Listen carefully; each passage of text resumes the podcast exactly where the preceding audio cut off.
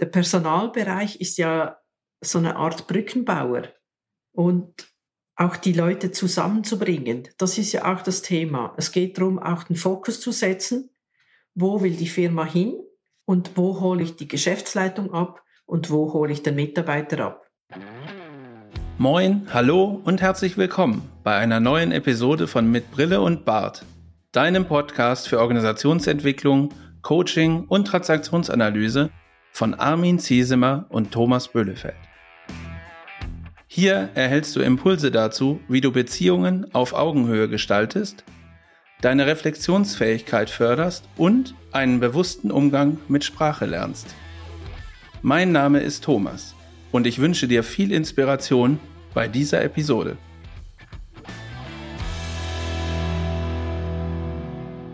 Hallo, liebe Hörerin, lieber Hörer, zur 31. Folge von Mit Brille und Bart. Heute mit dem sinnigen Titel HR macht Wirkung mit Punkt und jeder folgende Buchstabe wieder groß. Das heißt, das können drei Worte sein oder ein ganzer Satz. Und heute haben wir auch einen Gast mit dabei, Manuela Lütti aus der Schweiz. Und sie ist mehr als 15 Jahre im HR selbst tätig, also sehr erfahren, was HR anbelangt. Und wir wachsen ja auch ein bisschen immer wieder mehr mit, mit Brille und Bart, weil das ist der erste Podcast, wo alle sich bereits kennen, weil Manuela war am Swiss Barcamp mit dabei und wir fanden, es ist ein tolles Gespräch mit Manuela eben über genau dieses Thema Macht und Wirkung im HR was braucht es? Und sie sagt, Industrie ist härter als im Banking, aber ehrlicher. Thomas, du kennst ja sowohl Banking als auch die Industrie. Was sagst du zu dieser Aussage? Hallo, lieber Armin und moin nach draußen an dich, liebe Zuhörerinnen, lieber Zuhörer. Ja, was sage ich dazu? Ich bin lange Jahre tatsächlich im Banking unterwegs gewesen und habe die Erfahrung so ähnlich auch gemacht, ähm, dass äh, im Banking das eher so vorsichtiger und viel mehr Politik und nicht anecken und Höflichkeit und so spielt da schon eher eine Rolle als in der Industrie, wo ich natürlich auch Erfahrungen gesammelt habe, nicht zuletzt jetzt durch die Beratungstätigkeit. Und es ist schon so, dass äh, ich sag mal, der, der Druck äh, in der Industrie häufig oder so ein Erfolgsdruck häufig viel spürbarer ist. Das macht es härter und das macht es aber auch erforderlicher, dass die äh, Kommunikation viel, vielleicht ein Stück weit direkter ist ich nehme dann immer das Beispiel von der Baustelle, wo jemand irgendwie nach dem Hammer fragt und das läuft ja nicht so ab auf der Baustelle, dass entschuldigen Sie, könnten Sie mir mal kurz Ihren Hammer leihen? Ich habe hier einen Nagel und würde den gerne wirklich gerne reinklopfen und vielleicht noch einen zweiten und ich würde mir den Hammer gerne mal für zwei Minuten ausleihen. Das das passiert da nicht. Da passiert einmal Hammer her und dann passiert das, also direkter. Das sind auch Erfahrungen, die ich gemacht habe und die ich gut nachvollziehen kann. Ähm, und der Gedanke kommt ja durch dich hier rein, Manuela herzlich willkommen. Äh, stell dich doch bitte kurz vor. Ja, hallo zusammen. Hallo Thomas, hallo Armin. Hallo, liebe Hörerinnen und Hörer. Ich freue mich heute hier zu sein und meine, meine Ansicht darüber kundzugeben. Ich bin schon über seit 15 Jahren im HR tätig und habe mich nach dieser Zeit selbstständig gemacht mit den Schwerpunkten von der Lohnbuchhaltung, Zeiterfassung, dann die Prozessoptimierung und ich begleite Firmen und Vorgesetzte und die Mitarbeiter auf ihrem Weg. Zu deiner Frage. Zu deiner Frage. Ja, es stimmt eigentlich schon so. Ehrlicher, es ist direkter, was die Industrie anbelangt und härter, ja, das ist schon so. Aber es geht mit dieser Art und Weise geht das eigentlich ganz gut. Und HR, egal ob im Banking oder in der Industrie, hat ja oftmals so das Gefühl der gebundenen Hände. Also man würde gerne, man sieht mehr. Ihr seid die, die Organisationen beobachten. Ihr seid die, die psychologisch auch geschult sind von eurer Ausbildung her.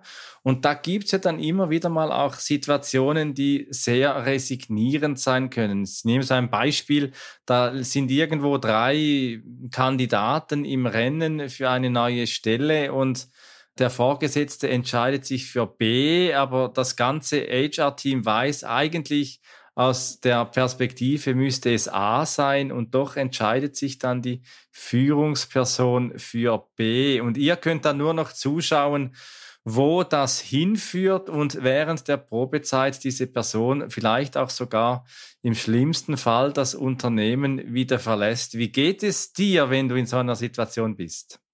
Ja, gut, ich meine, mein Job ist es ja, die geeignete Person für die geeignete Stelle zu finden. Und diese Voraussetzung, die ist soweit gewährleistet. Klar, man sieht, welcher Mitarbeiter der optimalere ist, ob er jetzt von seinen Erfahrungen kommt oder einfach in das Team reinpasst.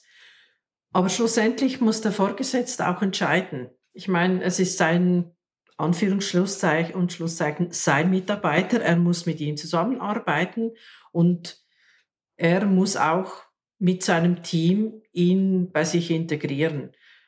Ob das für uns so optimal ist oder nicht, das ist halt immer so eine Ansichtssache ja, manchmal ist es schon frustrierend, wenn man wirklich einen Top-Mitarbeiter hat und, und dann sieht eigentlich, ja, das wird nichts. Aber das gehört halt auch zu unserem Job, darüber zu stehen. Jetzt kann das ja unterschiedliche Ursachen haben. Was ich, was ich beobachtet habe, ist, dass häufig für solche Personalentscheidungen der Kontext gar nicht weitergegeben wird an HR. Also für welche strategische Ausrichtung oder für welches zukünftige äh, Tätigkeitsbild möchte ich denn jetzt zum Beispiel Mitarbeiterinnen und Mitarbeiter haben oder äh, zur Auswahl bekommen, sondern da wird einfach ein Zettel abgegeben, wo irgendwelche Eigenschaften draufstehen oder Ausbildungswege draufstehen und das wird dann sozusagen irgendwie über die über irgendwelche äh, Kriterien halt im Internet oder wo auch immer oder unter Bewerbungen halt ausgesiebt. Was würdest du sagen, ist dafür denn eine Ursache, dass das so ist, dann in Einzelfällen? Ist das eher so, dass das auf der Einzelperson liegt? Also ist dieser Vorgesetzte, der da oder die Vorgesetzte, die da gerade Personal sucht, so wenig darauf aus, HR als äh, Mitwirkende da wahrzunehmen? Oder ist das eher ein kulturelles Thema oder ist es irgendwie beides? Was sind da deine Erfahrungen? Ja, meine Erfahrung ist eher, dass das ist ein Zeitfaktor. Der Vorgesetzte hat eigentlich zu wenig Zeit, sich wirklich mal hinzusetzen, sich zu äh, überlegen, was für einen Mitarbeiter möchte ich, für was möchte ich ihn einsetzen und was sind die Kriterien, wo gesucht werden müssen. Also meine Erfahrung hat es auch gezeigt, dass du machst ein, ein Inserat bei uns und und der, und der Vorgesetzte sagt mal, das ist okay, du, du gibst das auf, also du inserierst das in Zeitungen oder äh, gibst das auch weiter an Headhunter? Und du erhältst dann auch die, die Bewerbungsunterlagen, besprichst es mit dem Vorgesetzten und plötzlich heißt es, ja nein, also eigentlich ähm, sind die Kriterien, da fehlen noch einige Sachen und das brauche ich eigentlich nicht und dann fängt das Ganze wieder von vorne an. Da kannst du auch wirklich beim Inserat wieder anfangen und mein ist natürlich immer ein Kostenfaktor. Wenn man sich da etwas mehr Zeit nehmen würde, sich hinzusetzen und wirklich sich überlegen, was für ein Mitarbeiter kommt da in Frage, dann wäre schon einiges an ja, Zeit und Kosten gespart. Also das heißt eigentlich, vorgedacht statt nachgedacht wäre hier eher angebracht, dass man sagt, es gibt mehr Vorbereitungsarbeit, mehr Klärung, auch mehr Beziehungsklärung und mehr Klärung auf der psychologischen Ebene, auf der Beziehungsebene. Was braucht es denn wirklich, wirklich in Teams? Und was du gesagt hast, Thomas, eben, äh, was ich auch kenne, dass Stellenbeschreibungen oftmals die Grundlage sind. Und dann merkt man eben was, was du sagst, Manuela. Ja, da fehlt noch dies, das oder jenes. Und am Schluss wird dann der, die Stelle mit jemandem besetzt, der den Erwartungen und dem Persönlichkeitsprofil des Vorgesetzten am meisten entspricht und dass keine Diversität entsteht, die man ja oftmals auch jetzt äh, überall propagiert, Diversität, Diversität, Diversität. Und am Schluss dann doch wieder Monokulturen in Teams entstehen, weil einfach die Führungskultur diese Diversität nicht zulässt. Also ja, das sehe ich halt auch so, ne? Und das ist ja genau das, was, was Manuela gerade so erzählt und worauf ich dann angespielt habe. Dass Personal nicht irgendwie ein Teil in irgendeinem festgestellten Prozess ist. So, wir müssen das und das und das machen und hier kommt Personal und, und, und vollzieht folgende Schritte, sondern dass man vordenkt, so wie du das schön gesagt hast, Armin, und da in irgendeiner Art eine zukunftsgerichtete gemeinsame äh, Aktivität draus macht. Ich nehme aber wahr, dass äh, HR in Organisationen häufig so eine, so eine ambivalente Rolle einnimmt. Also zum einen aus der Mitarbeiterinnen-Sicht ist es immer so, naja, die arbeiten ja eigentlich nur für die, für die Firma und, äh, und, und vertreten ausschließlich die Interessen der Geschäftsführung. Und aus der Sicht der Führungskräfte ist es dann häufig so, dass die wahrgenommen werden, als ja, die sind ja quasi wie so eine Gewerkschaft für die Mitarbeitenden äh, und vertreten fast ausschließlich die Interessen der, der Mitarbeitenden. Und und wenn du dir was wünschen könntest, Manuela, wie wäre denn in einer wundervollen äh, neuen Welt, wie wäre denn da die Rolle von HR? Träum doch mal. Ja, ja, ich träume jetzt mal. das, ja, die Personalabteilung, die sollte eigentlich mit der Geschäftsleitung genauso wie mit den Mitarbeitern zusammenarbeiten. Weil der Personalbereich ist ja so eine Art Brückenbauer. Und auch die Leute zusammenzubringen. Das ist ja auch das Thema. Es geht darum, auch den Fokus zu setzen. Wo will die Firma hin und wo hole ich die Geschäftsleitung ab und wo hole ich den Mitarbeiter ab und schaue, wie, wie das gematcht werden kann. Ich meine, die Zusammenarbeit, die muss da sein, auf jeden Fall. Und vor allem auch ein ziemlich großes Anliegen von mir, dass die Haareabteilung nicht einfach unter den Finanzen verschwindet weil das, das ist ein Thema, das dunkelt mich nicht gerade unbedingt produktiv. Das ist ja oftmals ein Thema, gerade bei mittelständischen Unternehmen, dass der Finanzchef, der CFO gleichzeitig auch Personalleiter ist und dann äh, kann es ja zu seiner Machtballung geben über Finanzen und, und Personal. Das äh, kenne ich auch aus, äh, aus meiner Erfahrung. Und da empfehle ich immer wieder mal auch bei jungen Unternehmen, bei Startups, sobald ihr könnt, trennt Finanzen und Personal und macht daraus ein Spannungsfeld.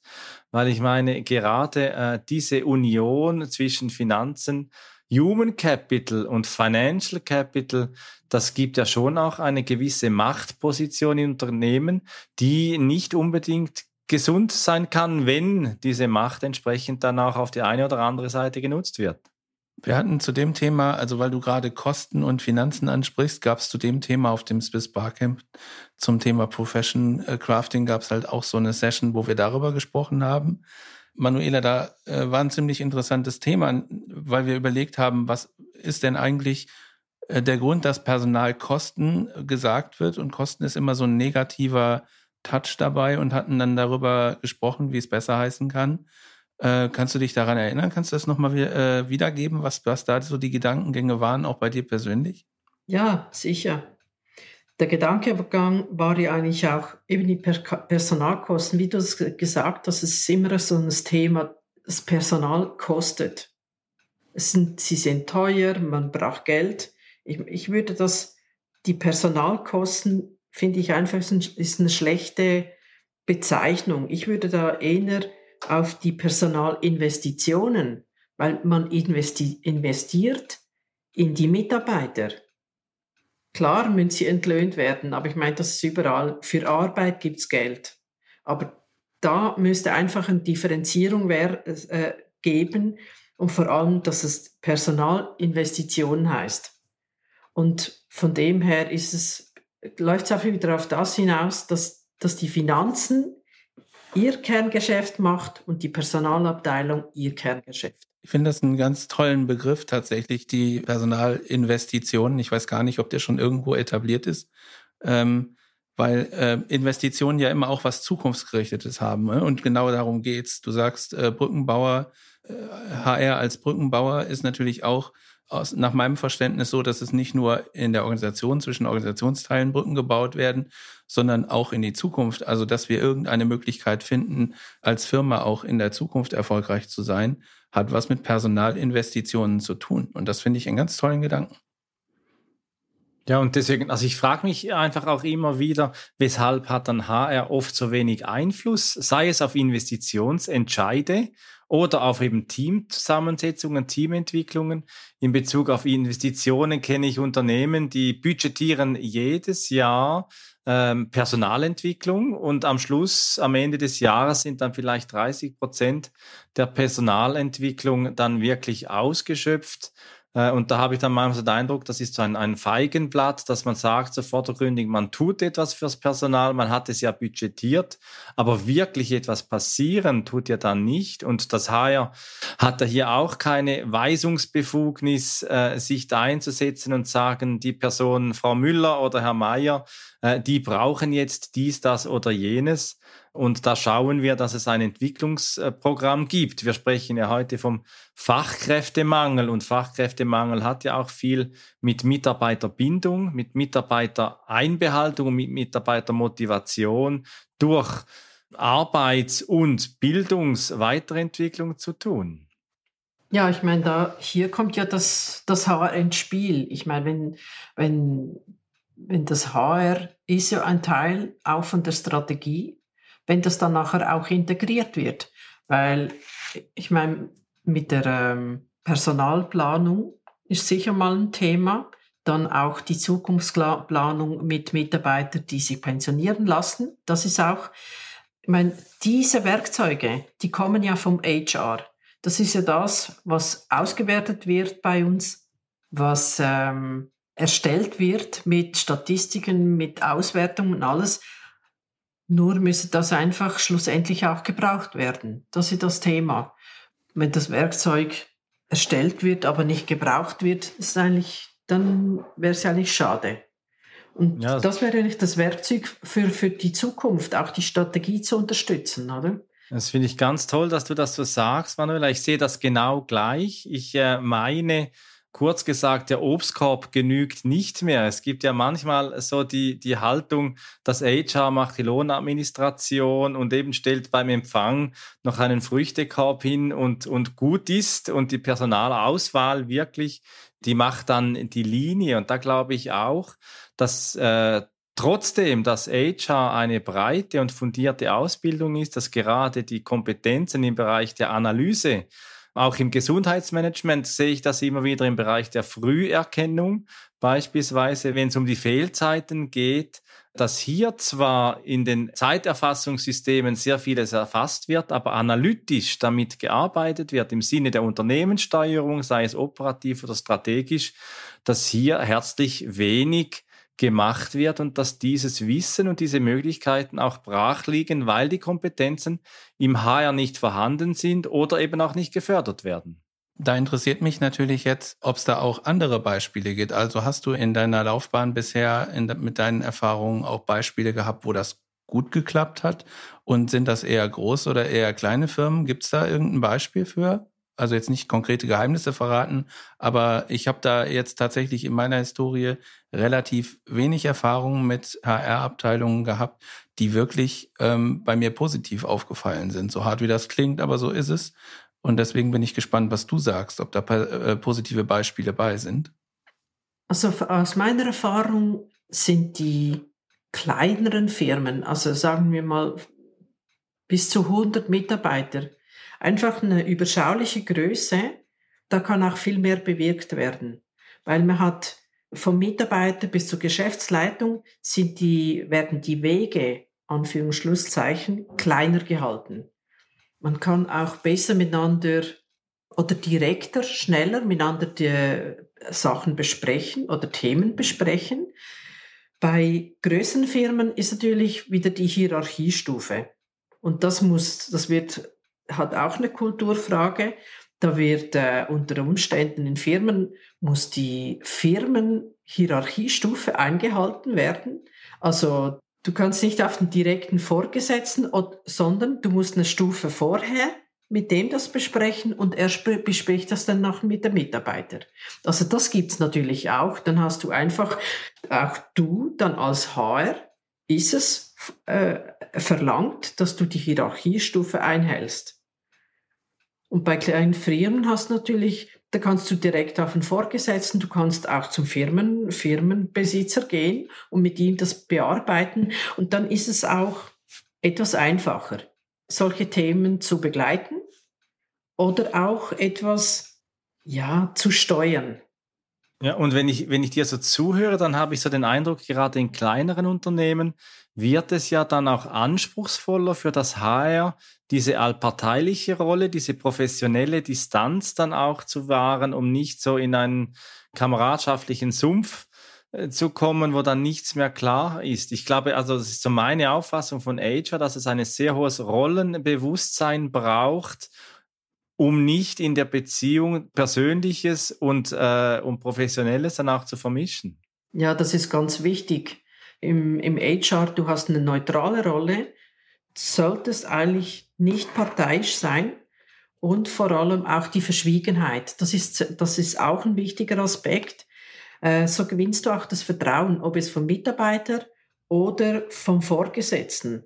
Weil es gibt immer wieder Themen, die halt in welche Richtung dass, dass sie halt laufen. Das ist im Moment ein Thema für die Person, die das anspricht.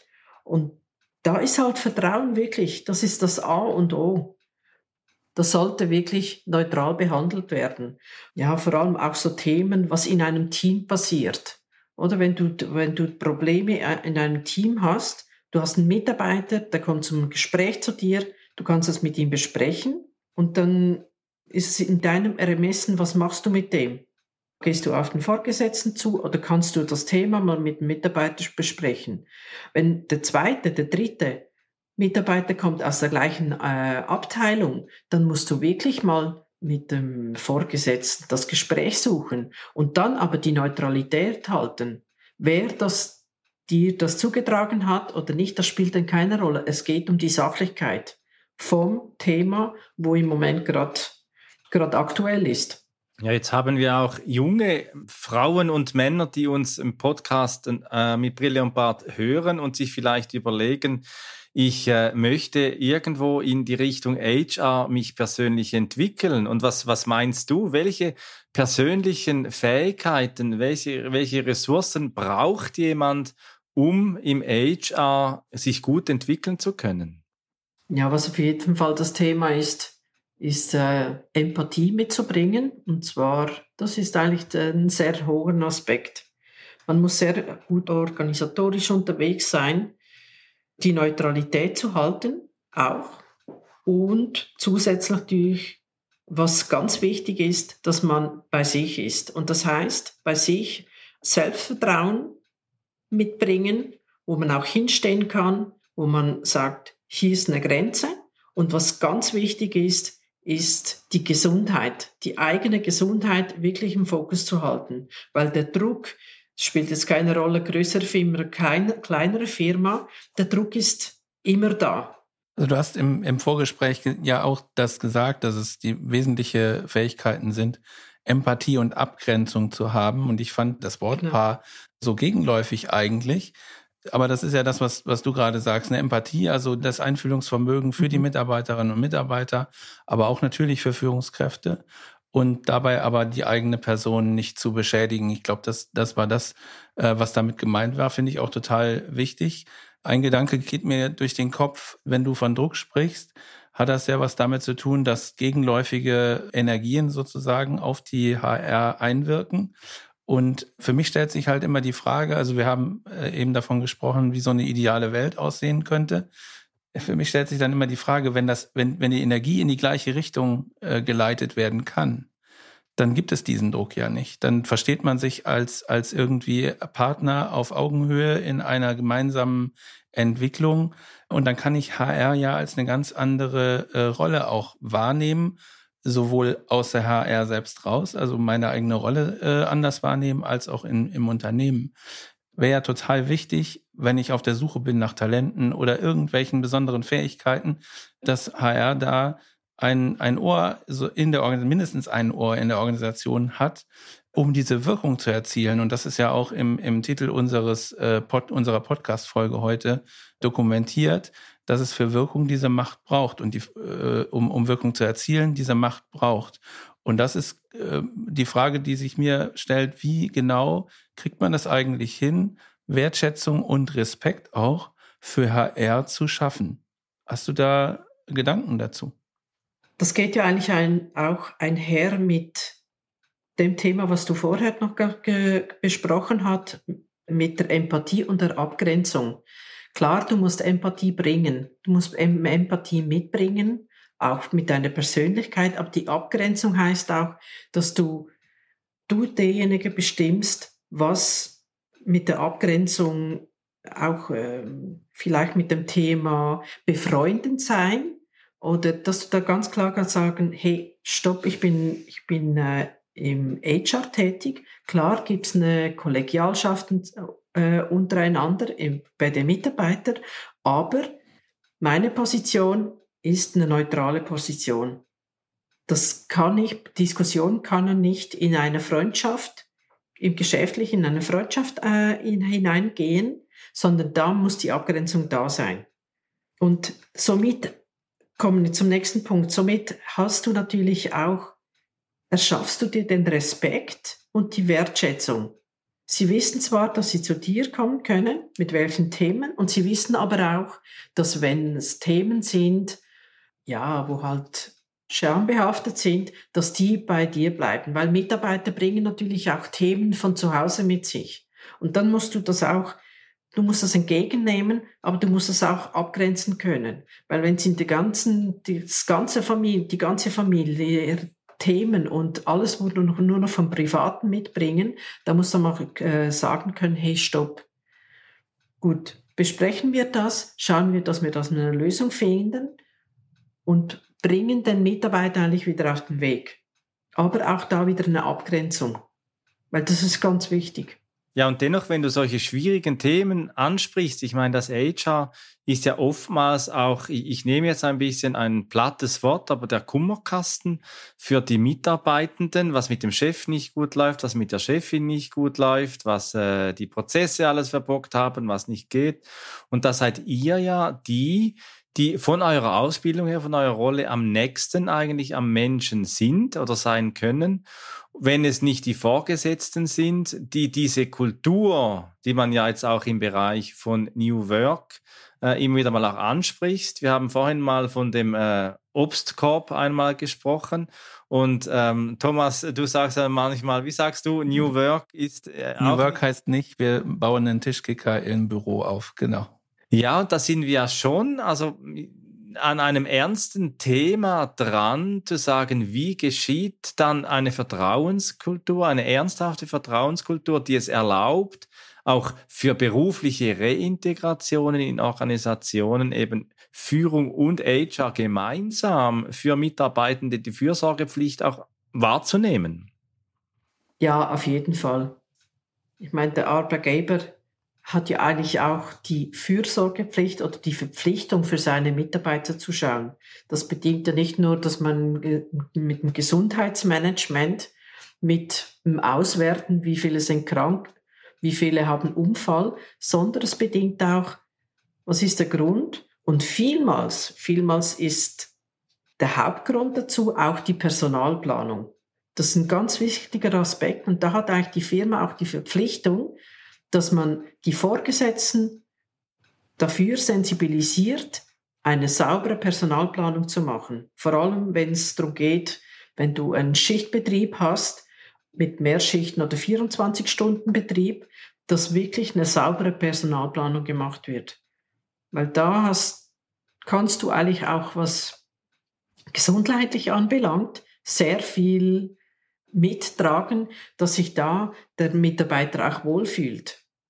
Ja, und das bedeutet ja auch rauszugehen, gerade auch beim HR. Äh, oftmals nehme ich das HR eher passiv war, sitzt im Büro, schreibt sich selbst die Rolle zu der Lohnadministration. Und du sagst ja auch, geh raus und mach dich bekannt, werde aktiver Teil des Unternehmens, dass das die eigentliche Arbeit des HRs ist. Ja, ist ein Teil davon. Das würde ich auf jeden Fall empfehlen. Geht raus, geht in die Firma. Wenn ihr neu in eine Firma kommt, das geht eh eine gewisse Zeit, bis sie dir da überall vorgestellt sind. Aber geht raus, unterhaltet euch mit den Mitarbeitern. Das ist für sie eine Riesenwertschätzung, dass du da mal vorbeigehst, auch mal schaust, wo arbeiten sie, wie geht das zu und her vor Ort und dann bei ihnen halt mal dich vorstellig machst und vor allem auch dich von ihnen mal äh, ein Firmenrundgang. Das ist so, so viel wert, wenn sie dir etwas, ihren Arbeitsort zeigen können.